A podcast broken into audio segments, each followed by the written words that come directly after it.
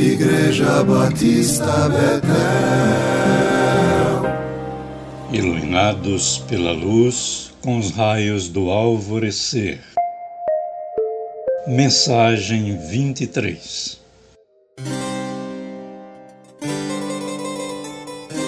Pois desde agora todas as gerações me considerarão bem-aventurada porque o poderoso me fez grandes coisas. Santo é o seu nome. Lucas 1, 48b, 49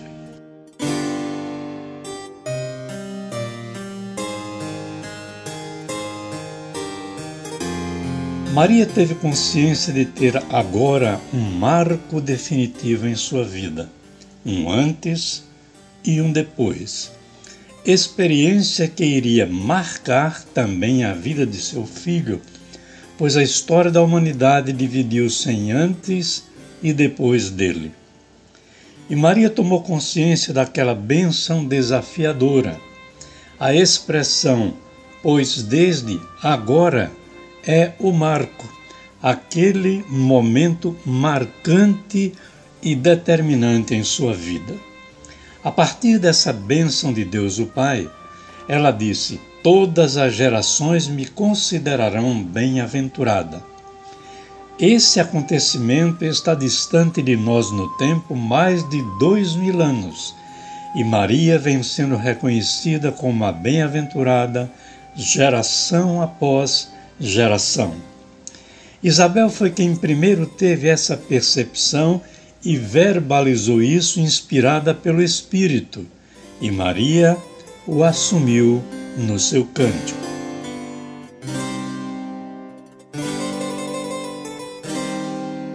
Esse sentimento de beatitude, de estar possuída por um tipo de felicidade que ninguém jamais havia experimentado antes e jamais experimentaria depois, só foi possível por causa da ação graciosa e poderosa de Deus. Por isso ela também o chamou de o poderoso, o dinamis divino, o poder absoluto acima de todos os poderes, aquele que estava agindo nela para abençoar a todos quanto viessem a conhecer, a conhecer sua vida, sua história e a história de seu filho. Ela disse que o poderoso lhe fez grandes coisas. Vinha fazendo coisas normais, como costumamos dizer, no seu cotidiano de jovem judia fiel.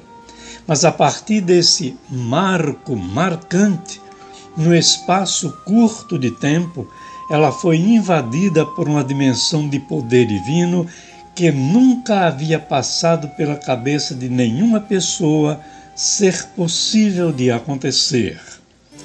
O Messias aguardado o era pelas vias normais. Seria um herói messiânico seguindo as trilhas dos heróis do passado do povo de Israel. Sua rica tradição apontava nessa direção. Algo semelhante a um de seus mais marcantes guerreiros, Judas Macabeus, nascido de uma família legendária que possui até hoje uma marca histórica inesquecível na saga do povo judeu, a família Macabeia. E então, no tempo apropriado de seu plano redentor, Deus revelou sua graça, fazendo, como disse Maria, grandes coisas a partir de sua pequenez. Nos Salmos, esse Deus já era reconhecido também como poderoso e poderoso bastante para fazer grandes coisas nos momentos de grandes necessidades de Israel.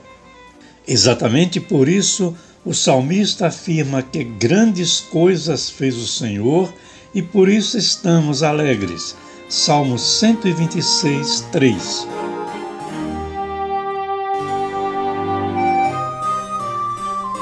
Porque o autor anônimo deste cântico de romagem diz isso no verso 3. Porque ele inicia o salmo dizendo: Quando o Senhor restaurou a sorte de Sião ficamos como quem sonha. Então a nossa boca se encheu de riso e a nossa língua de júbilo. Então entre as nações se dizia: Grandes coisas fez o Senhor por eles. Com efeito, grandes coisas fez o Senhor por nós. Por isso, estamos alegres.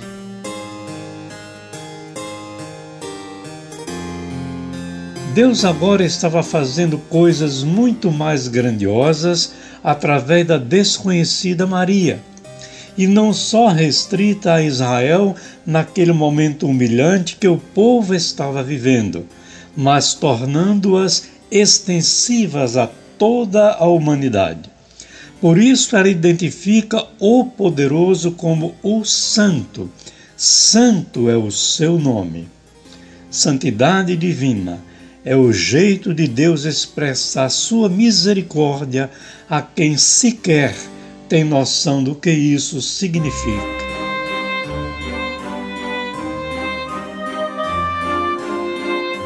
Que tal somarmos as pequenas coisas que Deus tem feito por nós nesse estranho tempo natalino de 2020? Provavelmente teremos o mesmo sentimento do poeta sacro que ao fazer isso compôs. Contei uma, contei duas, contei três e me perdi de vez no meio de tantas bênçãos que não pude mais contar nenhuma vez.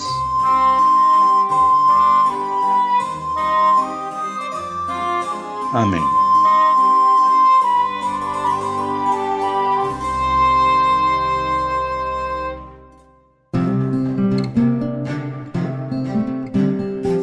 Igreja Batista Betel.